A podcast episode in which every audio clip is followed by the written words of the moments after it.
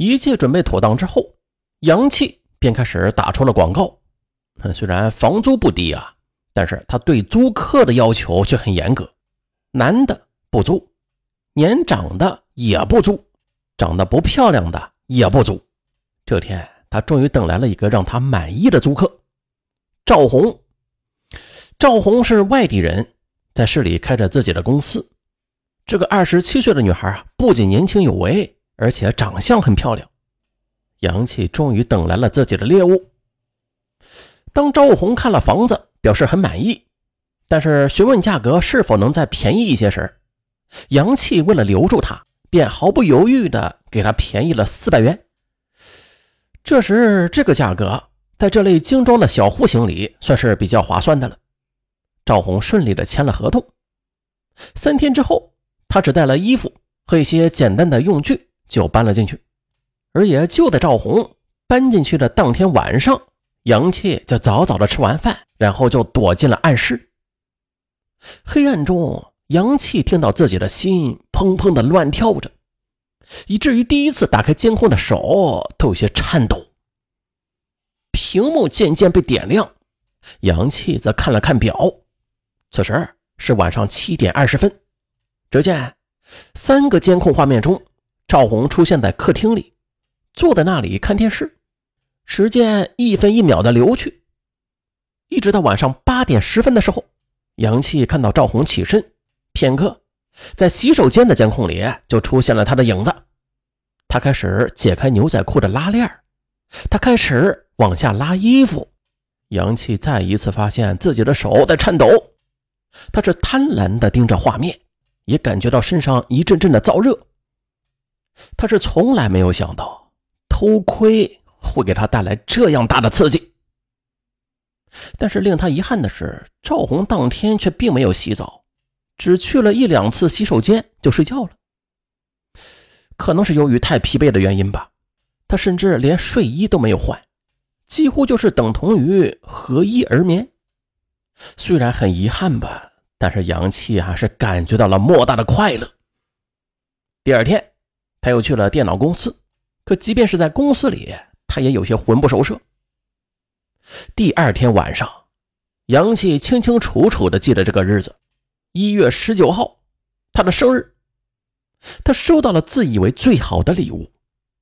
这天晚上，他先是和几个朋友一起庆祝，在完全心不在焉的情况之下，喝了几杯酒，就借口不舒服，早早的回了家，几乎是迫不及待的。冲到了暗室，然后打开了监控。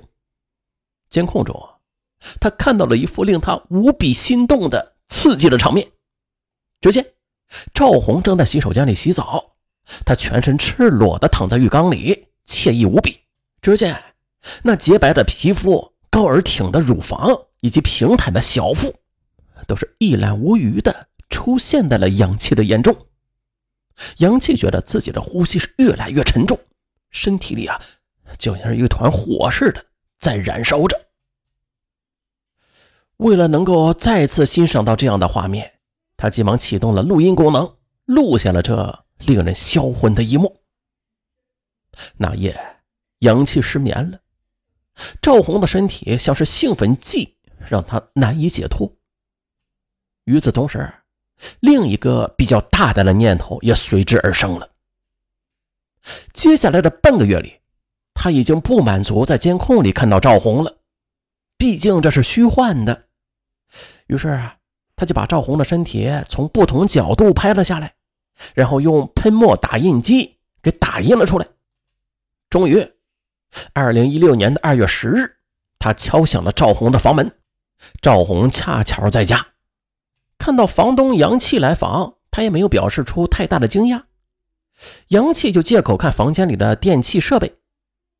也就在赵红转身关门时，他猛地就抱住了他。哎呀！赵红吓了一大跳，接下来就表示出了极大的愤慨，并且奋力的拒绝下来，还大声的喊叫挣扎。杨气就放开了他，从随身的包里啊，就拿出了那些打印的照片，慢慢的递给了赵红。然后他坐在沙发上，胸有成竹的说。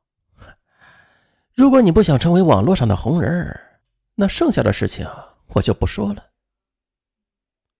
赵红看到照片之后，除了震惊之外，更多的还是恐慌。而也就在他犹豫之时，杨琪一把就抱起了他，走到了卧室里。在那张他幻想了无数次的床上，杨琪终于在赵红那恐惧的、微弱的挣扎之下，轻易的就满足了自己的欲望。事后，杨七啊还回去写了日记，看着那个我幻想了很多天的身体，终于在我的掌间游走，我想起了几年前那些在酒店里的日子。那时，女人是我想也不敢想的，可这现在呢？女人就屈服于我的智慧与胆识之下。那边，出于女人的天生的恐惧心性，啊，到底还是没有令赵红走出来去揭发他。半个月之后，赵红再一次满足了阳气之后，便选择了退让，他没有打任何招呼啊，就这么消失了。